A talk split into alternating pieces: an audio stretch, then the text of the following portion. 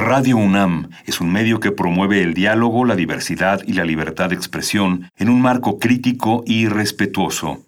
Los comentarios expresados a lo largo de su programación reflejan la opinión de quien los emite, mas no de la radiodifusora.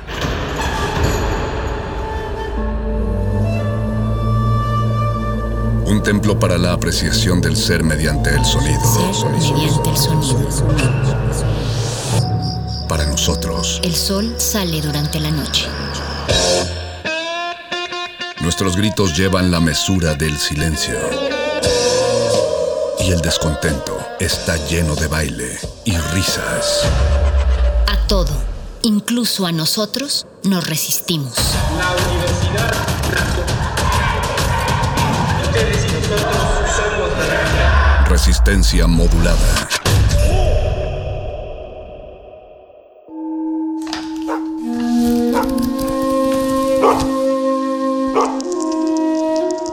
En este sótano la vida es como el Tetris. Si haces algo bien, desaparece.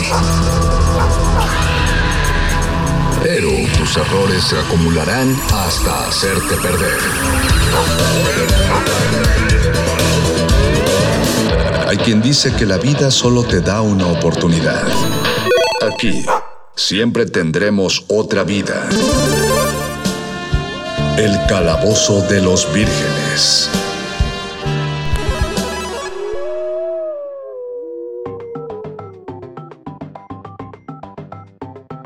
Bienvenidos, bienvenidas, bienvenides, estimada Resistencia, a otra emisión más de nuestra revista radiofónica nocturna favorita en Radio NAM resistencia modulada y principalmente al programa que nos atañe en este momento, el Calabozo de los Vírgenes. Todo lo divertido va aquí. Los saludamos transmitiendo en vivo desde el 96.1 de FM, un programa grabado.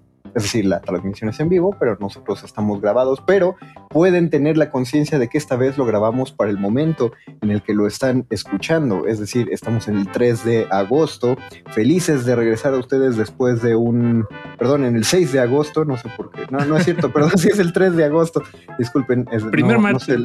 primer martes de agosto, muchas gracias Paco, eh, porque hemos vuelto después de un merecido periodo vacacional, pero tenemos toda la actitud de regresar y de pedirles por favor que se sigan cuidando para que volvamos presencialmente a la cabina en muy breve espacio. Como ya escucharon, este, este es un dúo por esta noche de un dúo de vírgenes. Parece ser que los demás relocutores tuvieron citas no, no, no queremos asustarnos más con esto, pero es probable que eso haya ocurrido. Pero de todas formas estoy muy contento aquí de transmitir con mi amigo Paco de Pablo, Paquito de Paburo. Bienvenido, Sanador Sonoro. ¿Cómo estás? Ñoñon Master, pues feliz de, estar de regreso en el calabozo de los vírgenes. Eh, las vacaciones siempre nos caen muy bien y, y, leo algunos comentarios en redes sociales de nuestra apreciable audiencia eh, pues, pues, que expresan cómo no a todos les encanta este periodo. y lo, comprendo, ¿no? Finalmente son tres, cuatro semanas en las que la programación se siente distinta. Son programas eh, eh, que, van de retransmisiones o, playlists, este, listas de música muy, muy largas. Y digo, yo lo, lo comprendo, comprendo que no es lo mismo. pónganse de nuestro lado. Nosotros tenemos que entregar la programación de cuatro semanas este, de, un jalón. Nosotros la sufrimos este, igual que ustedes, tal vez un poquito antes. Pero, pero bueno, sí, ya, ya estamos de regreso con programación nueva. Eso sí, todavía no en vivo y en directo, pero pues bueno, no, no, la diferencia no es mucha, de verdad. Es, este, prácticamente lo mismo. Es solamente una semana de diferencia. Digo, seguimos como en nuestras cabinas improvisadas, pero sigue sigue haciéndose este, este diálogo particular. Eh, ah, pero sí, entendemos también, queremos mandar un saludo a los relocutores, entendemos también cómo se siente la, audiencia de ellos. Estamos, estamos gestando, o deberíamos gestar por ahí la, la posibilidad de unir más voces. No sé, no sé, mejor lo dejo para un, poquito al rato, porque qué tal que los emociono un poquito más, audiencia. Eh, bienvenidos bueno, pero, no, no, pero no está mal, ¿eh? Conde, lo que decías ahí. ¿Tú crees que, no sé, a ver, eh, eh, amigos... Amigos de la virginada allá afuera, ¿alguien, ¿a alguien le gustaría hablar en el calabozo?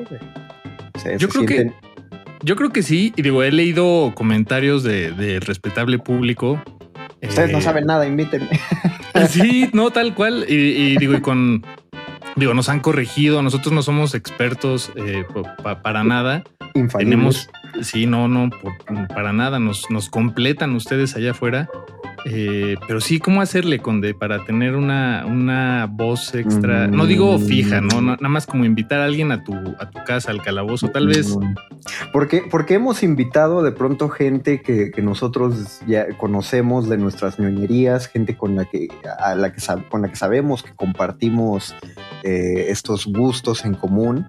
Pero, pero sabemos que allá afuera hay gente. Ya sé, ¿por, por qué no hacemos esto? Eh, hasta donde sé, en el Messenger de Facebook tiene la opción de enviar audio. Como en WhatsApp casi no la usan mucho, pero me parece que ahí está.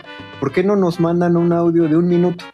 Así traten de que no sea más. Si, si alguien allá afuera está ahí y quiere estar en un calabozo de los vírgenes, ¿por qué no nos mandan un audio de un minuto diciéndonos por qué les gustaría aparecer en el programa? Ándale, me encanta. Y- algo, y- algo, eh, piensen en algo ñoño, piensen en Ajá. compartirnos tal vez eh, cuáles son sus caricaturas eh, predilectas o videojuegos, algo que nos ayude a, a ubicarlos eh, pues en, un, en, en un espacio que, que compartamos para, para charlar. En una, Eso estaría en una muy escala bien. ñoña. Creo que Sí, estaría en una chido. escala Y es más que hasta que propongan así de, ah, deberían hablar de esto, de adaptaciones de Netflix, porque yo me sé todas. Y, y- y yo puedo colaborar chido. No, perfecto, nosotros felices de, de platicar.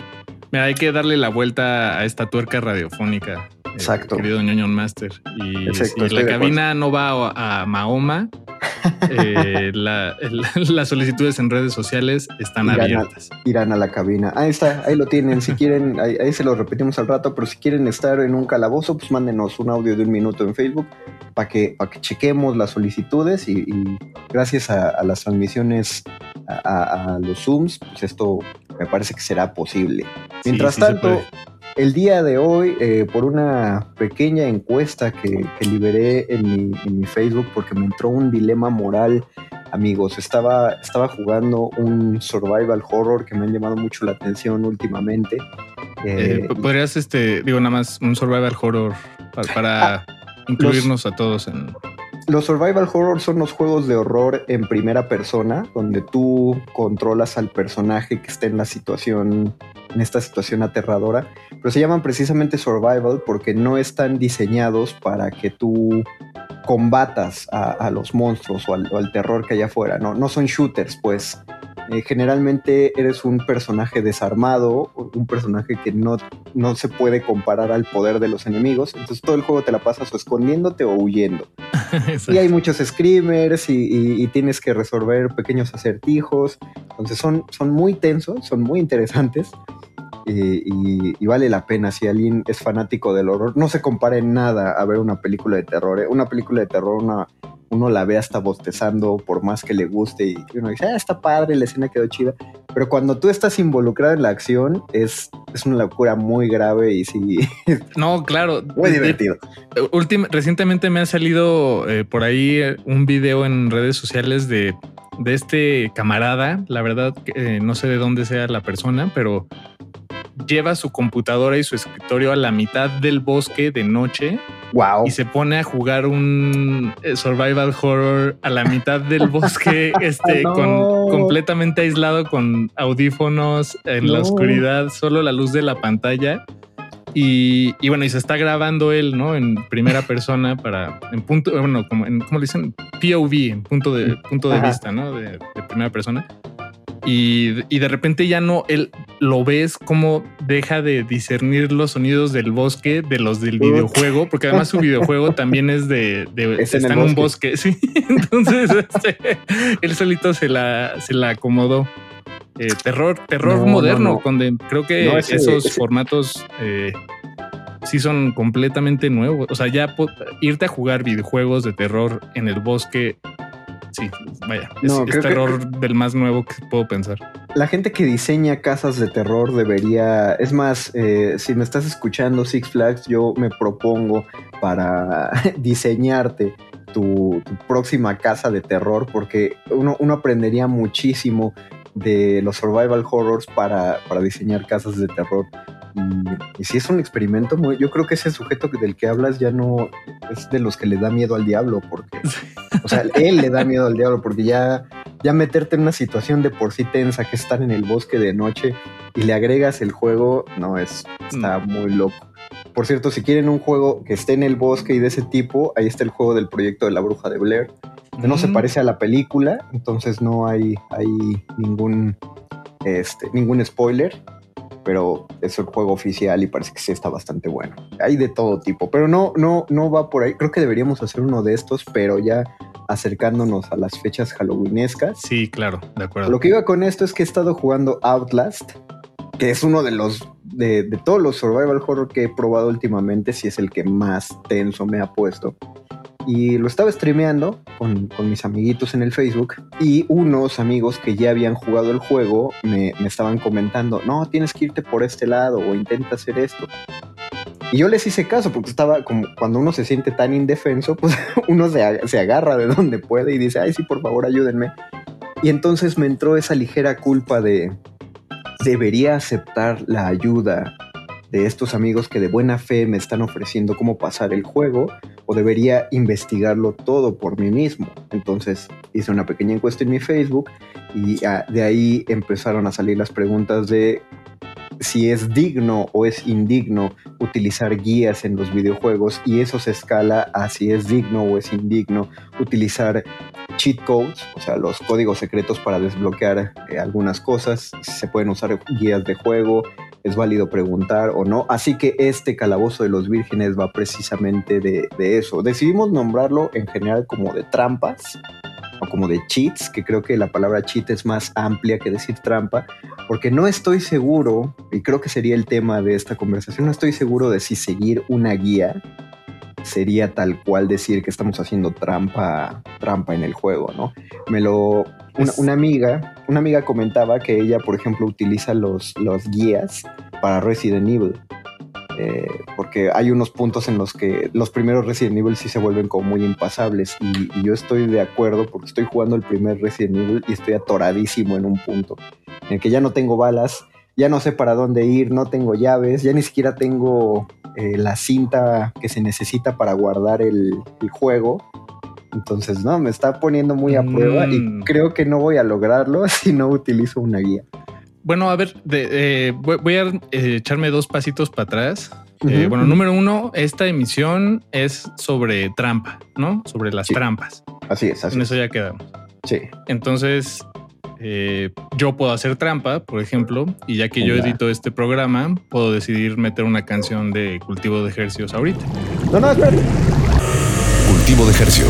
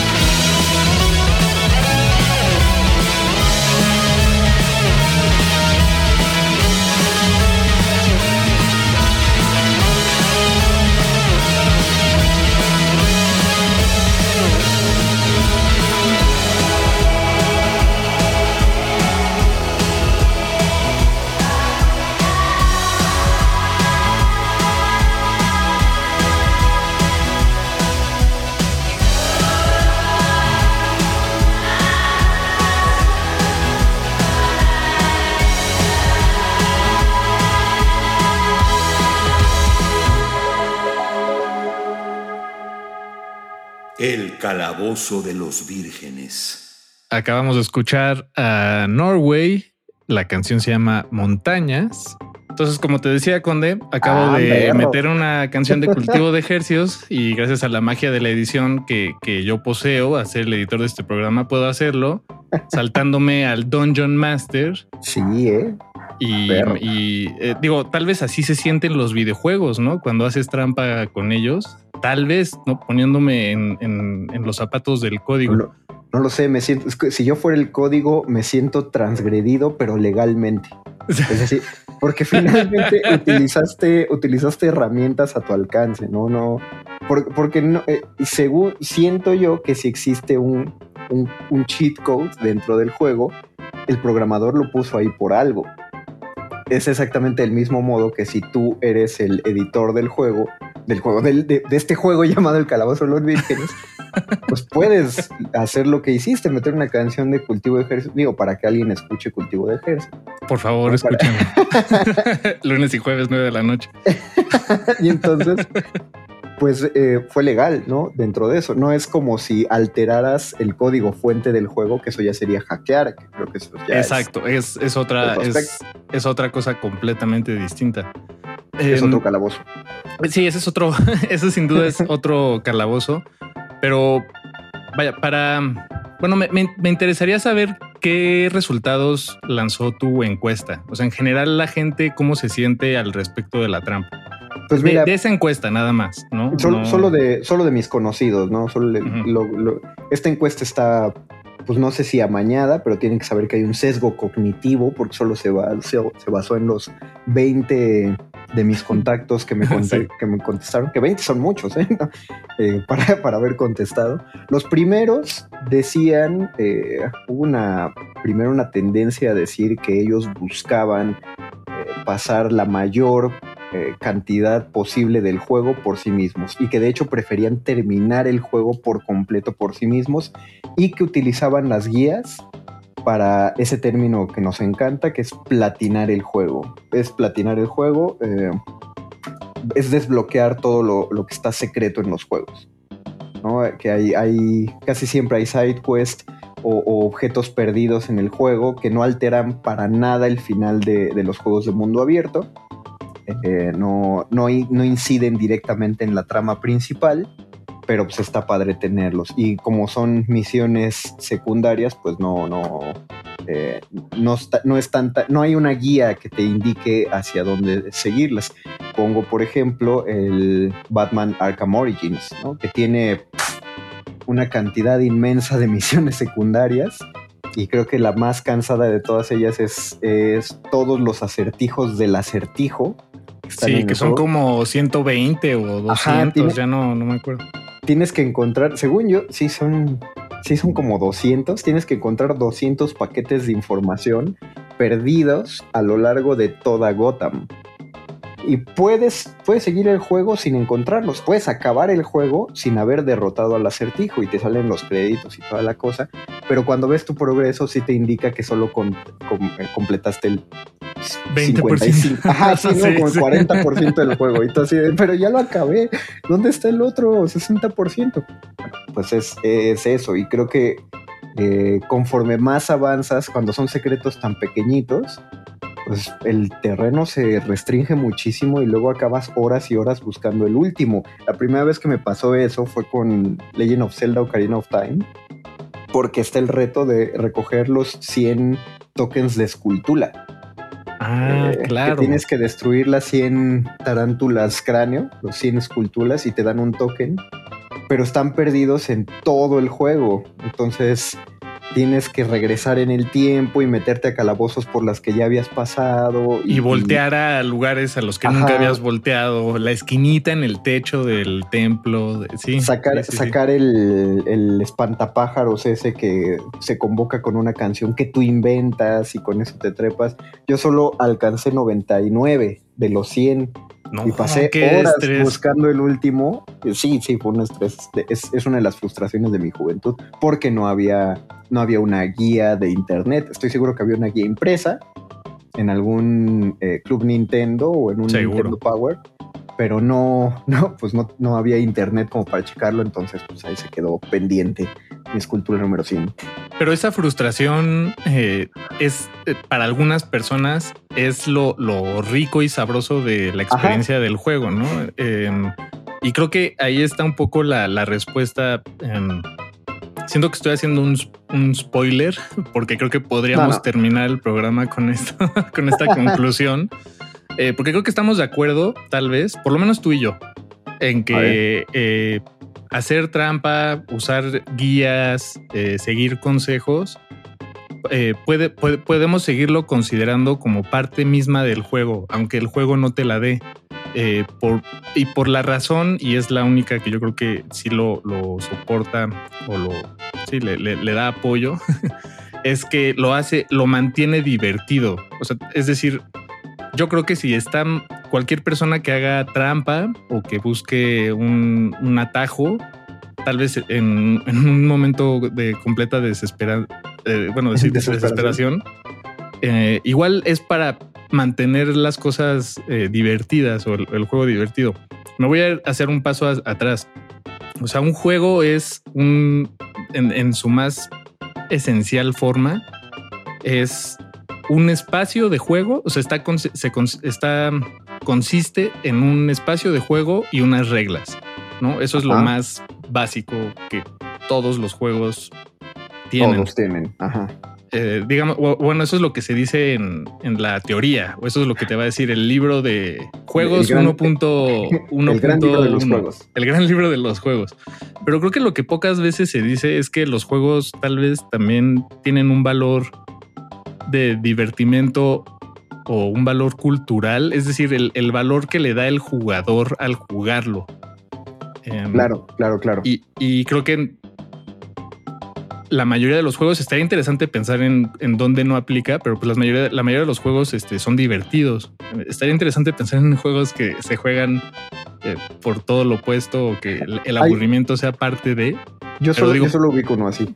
¿Cuál? ¿Cuál? ¿Cuál? No, no, sigue, sigue, termina tu idea y yo esto te lo cuento. Ah, bueno, digo, la, idea es esa, finalmente, que, que, que, sea divertido, sea entretenido o nos ayude a pasar el tiempo o, tenga esa función eh, primordial. Eh, creo que el hacer trampa no nos está alejando de eso necesariamente. Entonces, por eso yo no la desecharía como algo eh, que no se valga o que sea negativo.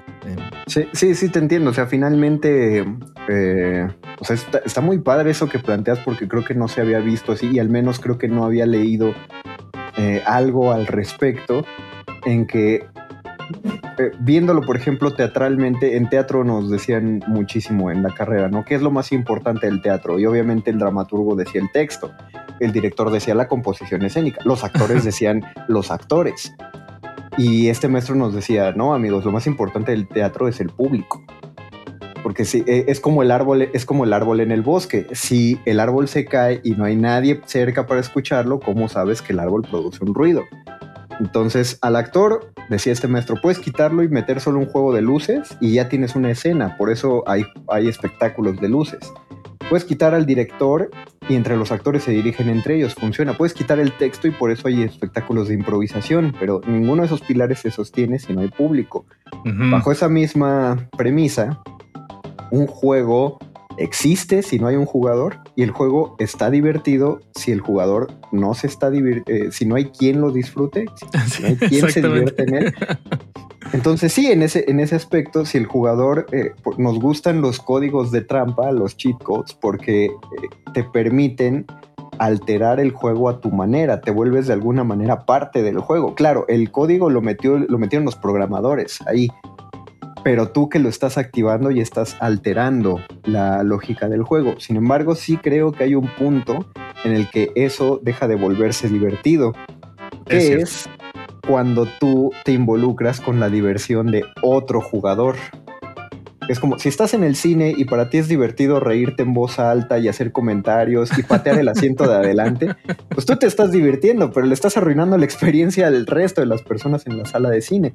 Entonces me acuerdo mucho de los códigos de trampa de Age of Empires. ¿no? Escribías un código y, en Age of Empires 2 eh, aparecía un coche un coche que disparaba además y, eliminaba súper rápido a los enemigos. Y tú podías escribir ese código 100 veces, te aparecían 100 coches y con eso ya ganabas. Y va muy divertido si estás jugando eh, en solitario con, contra la computadora, pero había quien utilizaba esos códigos jugando en el multijugador, conectado con otras personas.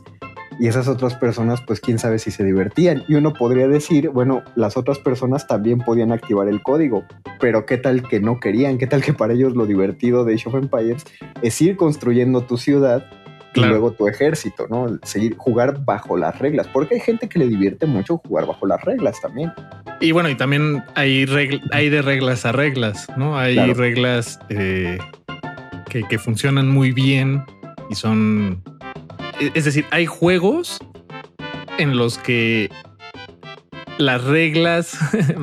¿Cómo decir? ¿Son injustas? No, no, más bien... es eh, que sí los hay, ¿eh? Ah, no, no, eso sí, eso sí, sí. Pero no, o sea, más bien hay, hay reglas en algunos juegos que son muy extrañas o, o- o poco usuales y se activan, por así decirlo, pocas veces y cuando se activan eh, es, es maravilloso. Como pi- pienso en el ajedrez, desconozco eh, a precisión cómo, cómo operan, pero estos movimientos que solo puedes hacer eh, cuando las piezas están acomodadas de cierta forma, como los Como el enroque, ¿no? el, el enroque, exactamente. Cuando, cuando hay un rey que no se ha movido y una torre que no se ha movido y, y casi puedes cambian cambiar de. de- sí, los dos al mismo tiempo se mueven, pero uno se... Sí, sí, sí, Sí. entiendo eso. Ajá. O el, o el fuera de lugar, que yo no soy muy de deportes, pero sé que es una regla súper controversial. Exacto. Y, y más allá de que sea divertida en sí misma, eh, lo compleja que es y, y, y cómo siempre que entra en juego es una es como una bomba. O sea, cuando es como Sí, no claro. fuera de lugar en un partido, todos pierden la cabeza. como- Este, bueno- claro, porque si lo si estamos viendo en la televisión, ahí aparece y te marcan la rayita y te dicen, ah, sí estaba en posición adelantada o no. Pero cuando estás viendo un juego de fútbol llanero, es, es- es- sí, exacto. es el no. acabó, se marcaron fuera de lugar porque quien, el único que puede decirte si ocurrió no es el juez de línea. Y ya te fregaste ahí. Si él Sí. dice, no, sí estaba adelantado. ya. Sí, el- entiendo, el fuera de lugar de por sí es una regla. Sí, o sea, hay, hay reglas. eh, bueno, no sé si fuera de lugar la, la pondré así, pero bueno, sí, hay reglas, hay de reglas a reglas. Sí. Hay unas reglas, este, o hay Pero- unas reglas muy molestas también. No, hay una, eh, y, y hay que considerar que los, la- los códigos de programación son reglas, ¿no? Son unas reglas bajo las que opera la física del juego. En ese, en ese sentido, por ejemplo, uno de los juegos más injustos, eh, hablando este, pues, de- de- de juegos difíciles, es Ninja Gaiden, el primer Ninja Gaiden del NES. Es un juego muy complejo, de verdad es muy difícil, uno tiene que pasar horas en él. ¿Por qué era tan complejo? Porque los juegos tenían muy poca memoria.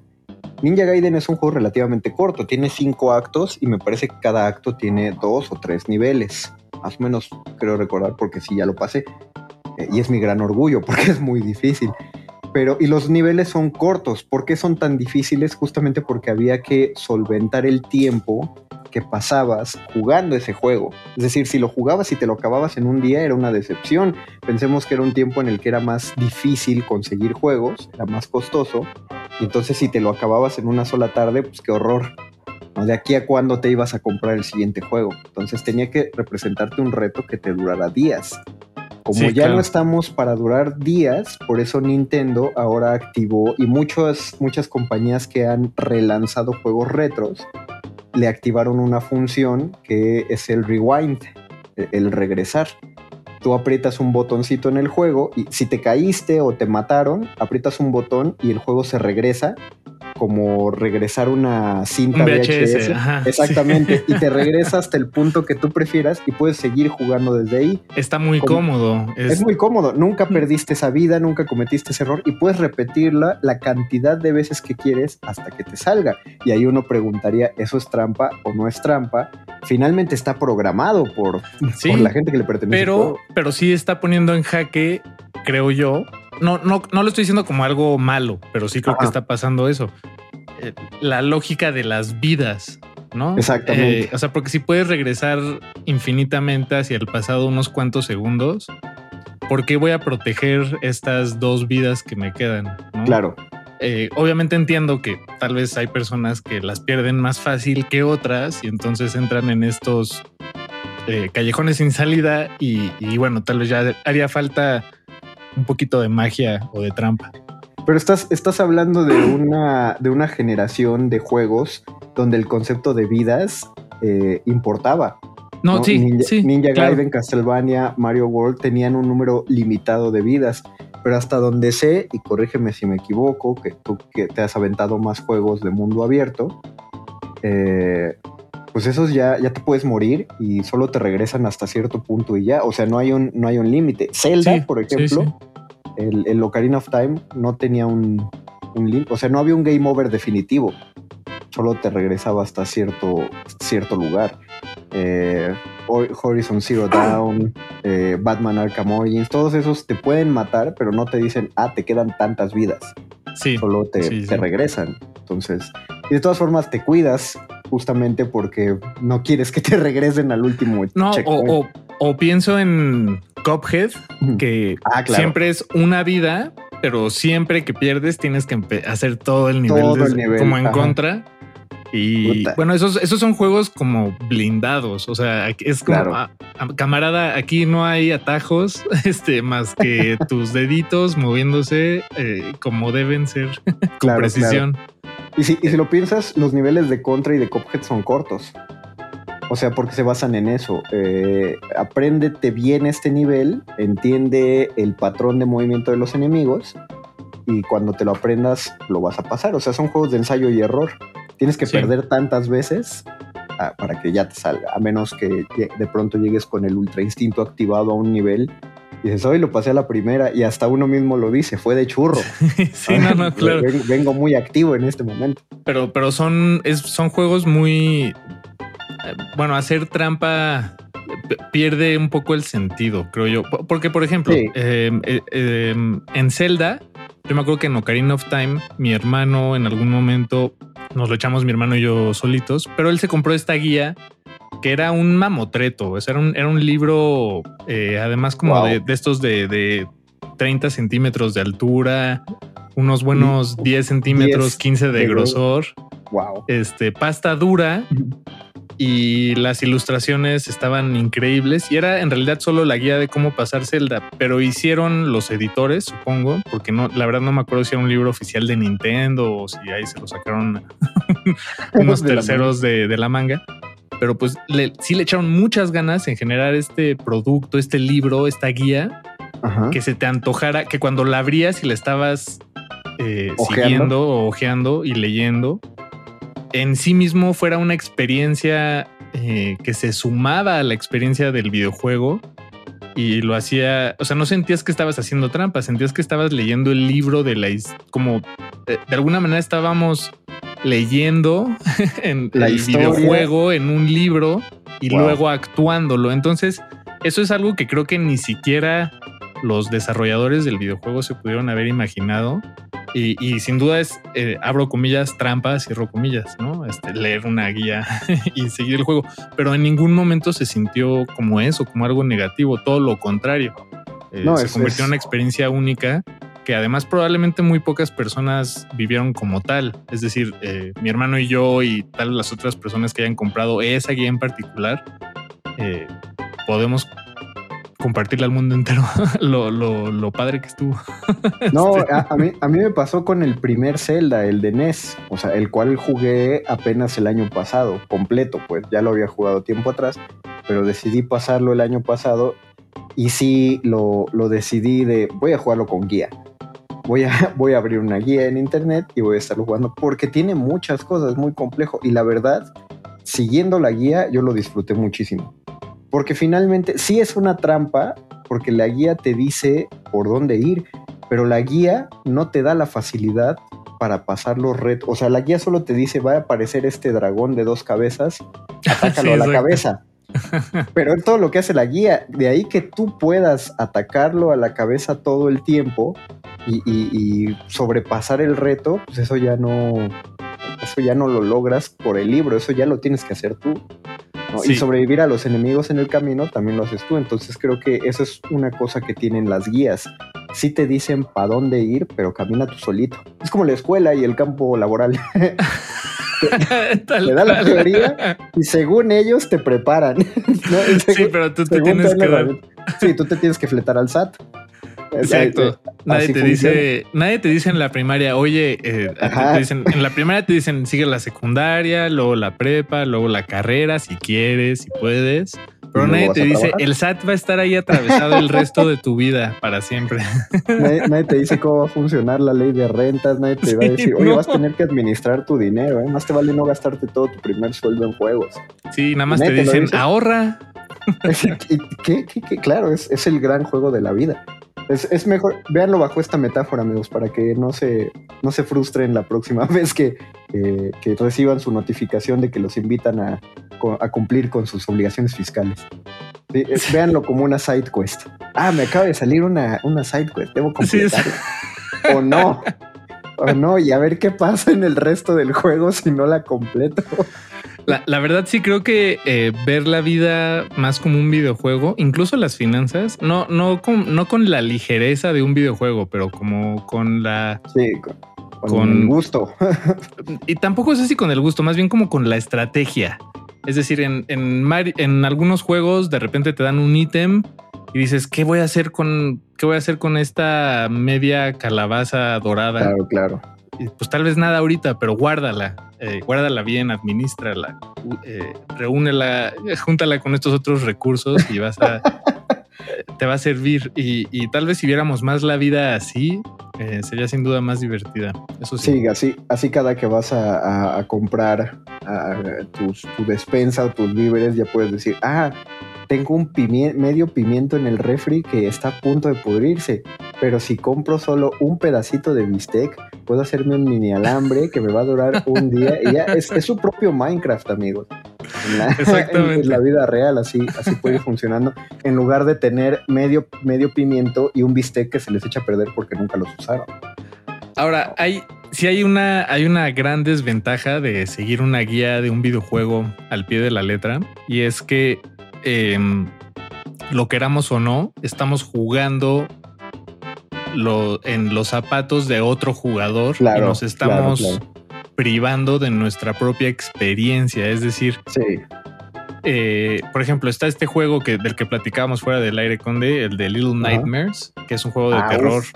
juegazo. de estos que, que se juegan, eh, hay que cruzar el nivel de forma horizontal, eh, de un lado a otro de la pantalla, pero hay- es muy oscuro, hay monstruos, este, eh, tienes un, en una mano tienes una linternita, pero si la usas en momentos inoportunos te pueden cachar, tienes que estar bien escondido. Y una parte muy importante del juego es ver tus, eh, lo que te rodea para encontrar tal vez eh, pistas o, o- o cosas escondidas O solo, o o otros solo- pasajes o solo apreciar el juego, exactamente. sí exacto apreciar apreciar el trabajo de quienes lo desarrollaron no El Este, excelente la- trabajo. de sí no bueno el excelente sí sin duda bueno de este y de muchos otros juegos Ajá. Eh, y exact- seguir una guía pues te estás privando de esa exploración Claro. propia que tú podrías darte Eh, pues sí eso es eh, unas por otras amigos Sí, una- unas por otras. También lo que de- me comentaba un, un contacto en Facebook es que muchos seguían guías justamente porque lo que querían era acabar el juego rápido, porque ya son personas que trabajan, entonces como ya, ya no tenemos las cuatro horas diarias que requerimos justo para explorar tanto el juego, sino que muchos tienen una hora o, media hora, entonces prefieren avanzar lo más posible en ese tiempo. Creo que cre- creo que si encuentras eh, lo mismo que un, que un libro, ¿no? Hay libros que solo te avientas rápido y no te importa si no entendiste la página anterior porque estás pensando, nada más lo quiero acabar. Ya. Ese libro no está hecho para ti, no lo vas a disfrutar porque no quieres y está muy bien. Pero hay libros que incluso vas a releer. ¿no? Lo, lo dejas todavía, cuando lo acabas, lo dejas en el buró porque dices, en tres meses voy a volverlo a leer porque fue un librazo. sí como ética para amador no, no es bueno saludos, yo- a, saludos a Fernando Sabater, donde quiera que se encuentre. Justo- no, sí, un, un- un respeto al mes Sabater, pero sí, sí te iba a preguntar. A ver, explícame eso, Paco. Sí, no, no, no. ¿Cómo No, que estamos en el calabozo de los vírgenes. ¿Qué, qué- qué está pasando ahí? Pero sí, o sea, claro, es la, es la experiencia de otro jugador. Eh, si te clavas mucho en la guía, ¿no? O sea, sí, sí te puedes desconectar un poco de que estás jugando, porque solo estás siguiendo instrucciones. Hay unas por otras, pero a mí me parece que hay, hay unas trampas que sí me gustan muchísimo de los juegos. Porque son, y me gustan porque se les fueron hasta los programadores mismos, que son los glitches. No, recuerdo que mi hermano siempre que jugaba el Mario Bros, tanto el 1 como el 3, él siempre buscaba hacer el truco de las 99 vidas. Y que era que como que se trababa Mario, o sea, ponías un caparazoncito en una escalera y saltabas de cierto modo que Mario seguía saltando sobre el mismo caparazón que no se podía mover porque estaba atrapado con los saltos de Mario. Después de pegarle 20 veces así, el juego te daba una vida y de ahí en adelante cada golpe te iba dando otra vida y otra vida. Órale. Entonces mi hermano decía, ya que, ya que te sale, puedes apagar la tele, te vas a comer y cuando regresas vas a seguir ahí y ya tendrás 99 vidas. Entonces él siempre buscaba ese truco y era un gran truco, primero porque eh, es- estamos hablando de 1994. ¿Quién le pasó ese truco? ¿Quién sabe? Seguro fue un boca a boca. No había internet y, y no recuerdo haber leído que en algún club Nintendo apareciera ese truco para el momento en el que él lo sabía seguro se lo dijo algún amigo suyo, eran esos glitches que, que todos conocíamos, pero porque te lo había dicho alguien en las maquinitas de las tortillas. Y funcionaba, y los programadores se les había escapado porque era un error de programación. Son errores de programación que eh, aprovechan mucho los, los, Nintendo Runners, que son los, los que juegan eh, para tratar de pasar un nivel lo más rápido posible. También Hay- te- hay- eh, les dicen speeders o algo así. Ándale, o, sí, creo, creo que es... eh, o runners. Te- creo que tú también lo dijiste bien. No, creo que, creo que tú lo dijiste bien. Es que yo le digo a Nintendo Runner porque hay un, hay un youtubero, facebookero, que es mexicano, por cierto, que se llama Nintendo Runner. y creo hace eso. eso. Pa- Sí, pasa a niveles. Se la pasa subiendo videos de cómo pasa los niveles rápido y lo padre es que de pronto tiene hasta TikToks justo donde te dice, ¿quieres pasar este nivel así bien rápido? Utilizando un glitch. Entonces subió un, por ejemplo, un TikTok donde tiene cómo pasar el templo del agua de Ocarina of Time en 20 segundos. O sea, cómo, cómo no, llegar de no, no, así desde desde que entras al templo, cómo hacer en 20 segundos que llegues al fin, al jefe final. No le creo. Yo, derrotarlo. ese templo creo que es. Todos lo recordamos como el templo en el que más tiempo perdimos, porque llegaban. Lo, lo odiamos, eran lo vueltas odiamos. muy largas. Este, sí, Subir sí. el agua, bajar el agua, ponerte las botas, quitarte las botas. No, es el, es el nivel por el cual cada vez que vas a volver a empezar Ocarina of Time, te la piensas y Eh, dices, sí voy a jugarlo porque está ese nivel, pero él justo tiene un glitch eh, y te muestra cómo activar el glitch en Nintendo 64, ni siquiera en los ports de Wii U, para que puedas pasar el, el nivel en, les digo, unos 20 o en un minuto, una cosa así. Pero eh, lo que sí te aclara es que es un glitch un poco difícil de conseguir, es truculento, hay que practicarlo. Pero justo por eso me late, ¿no? Se le escapó a los programadores y lo más raro es quién lo habrá descubierto. Hay una trampa Sí. que hay una trampa que Sí. yo siempre hacía y siempre y sigo haciendo en los primeros juegos de Pokémon, que es para que aparezca el un extraño Pokémon llamado Missing No, Missing Number. Es el que es como un. eh, glitch. como, Sí, es- eh, co- como una mancha negra. Eh, a veces aparece como una mancha negra, pero la mayoría de las veces aparece como una pieza de Tetris deforme Ah, eso. de, sí, de eso código, es. de código corrupto. Y ese glitch te aparecía, eh, en cuanto aparecía, el sexto ítem de tu inventario se multiplicaba por 120. Entonces, ¿Y eso todo- es un, eso era un error? Es- Eso, Eso era, un- un, Era un error de programación porque siempre te anticipaban. Si lo vas a usar, aguas porque se corrompe el código y existe la posibilidad de que se borre tu partida. A mí no- nunca se me borró la partida, pero lo que sí es que cuando pasabas Pokémon, cuando ya acababas el juego, eh, tus Pokémon quedaban guardados en el Salón de la Fama de la Liga Pokémon. Entonces te metías a la computadora y podías ver tu salón de la fama. Si tú hacías ese glitch, cuando te metías al Salón de la Fama, todos tus Pokémon aparecían como glitcheados en el Salón de la Fama. O sea, el Ah. código ya se había corrupto. Eso era la evidencia de que el código estaba corrupto. Eh, pero aparte era todo un ritual a que apareciera ese Pokémon. Tenías que ir con un viejito que te enseñaba a atrapar Pokémones, que te enseñara, luego volabas hasta la isla Canela, te ponías a navegar en el agua del lado derecho, solo en la del lado este, ninguna otra agua te servía, y tenías que subir, bajar, subir, bajar. O sea, todo, si no hacías el ritual completo, no aparecía. Es muy raro porque Qué extraño, qué sí, Es que Pero- eso, eso lo lo- eh, de alguna forma, digo, perdóname si lo estoy metiendo con calzador, no, no, no. pero saca, está sacando al juego de su condición de videojuego como tal y lo está acercando a algo más de como de un ritual. Sí, como, está, es- como unos, como la psicomagia de Jodorowsky. No, es, es- sí se vuelve muy cultista. O sea, ustedes si Sí. escriben Missing No, pueden encontrar que hay webtoons, hay, hay creepypastas, teorías de quién es ese Missing No. Y es un simple error del juego, justamente que se activa por la cantidad de ceros y unos que uno que no es programador no entiende. Pero pues ese glitch ocurre así y les digo, pues de niño yo lo intenté de todas las maneras posibles y solo funcionaba bajo esa lógica. Y, a mí eh, eso que dices sí me causaba, todavía cada que hago el glitch, sí causa una cuestión de estar invocando algo prohibido, porque sigue, sigue estando la amenaza. Si lo haces, puedes corromper tu juego y se borra tu partida, tal cual como si invocaras a una criatura Lovecraftiana, Sí, hay un, sí, sí. hay un riesgo de por medio, ¿no? En, en- en utilizar su poder, pero lo hacíamos porque solo te regalaban una Master Ball en el juego, que era la que con la que podías atrapar Pokémon sin debilitarlos. Y con ese glitch acababas teniendo 120 de esas. Y las podías vender o utilizar para completar la Pokédex. Entonces era, era muy padre ese, ese ritual.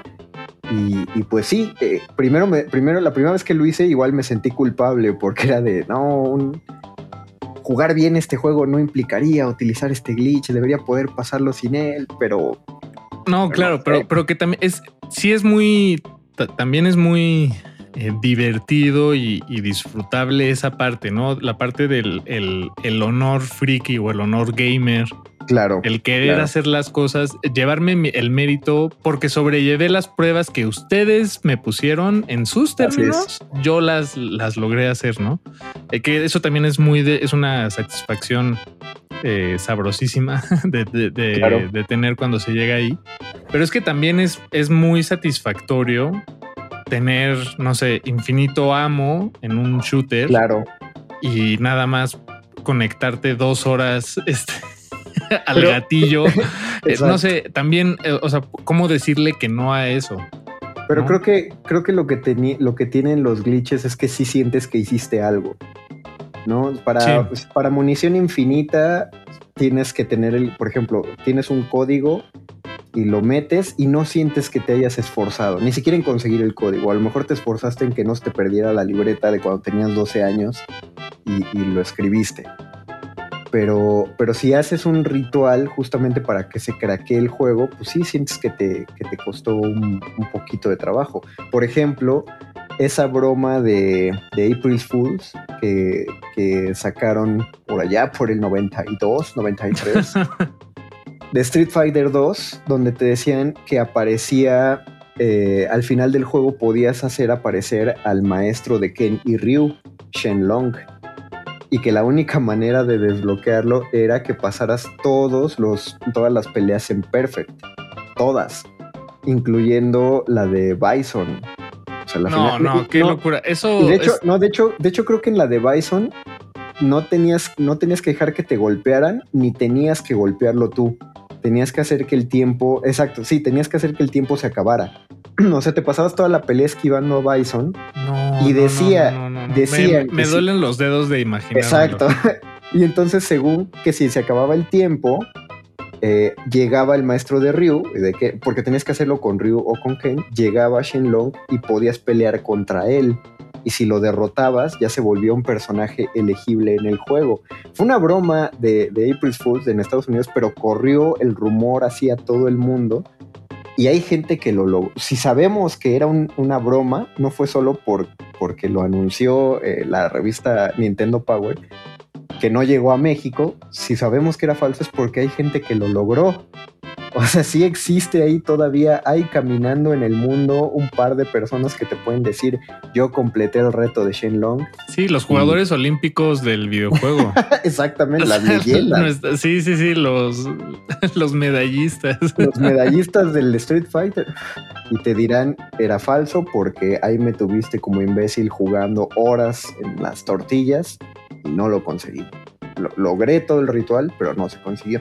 Y hasta la fecha Shenlong no aparece como personaje, pero sí le pusieron ese nombre los programadores al maestro, porque dijeron, ah, mm. eh, se creó una leyenda tan grande que sí lo, lo, generaron como un personaje completo. Pero como esos hay muchos ejemplos de, leyendas que se crean alrededor de los juegos por el ansia de los jugadores de querer hacer trampa en el juego creo que con esto se nos fue bastante bien el tiempo, ¿no? En, esto. Una emisión más, una emisión menos.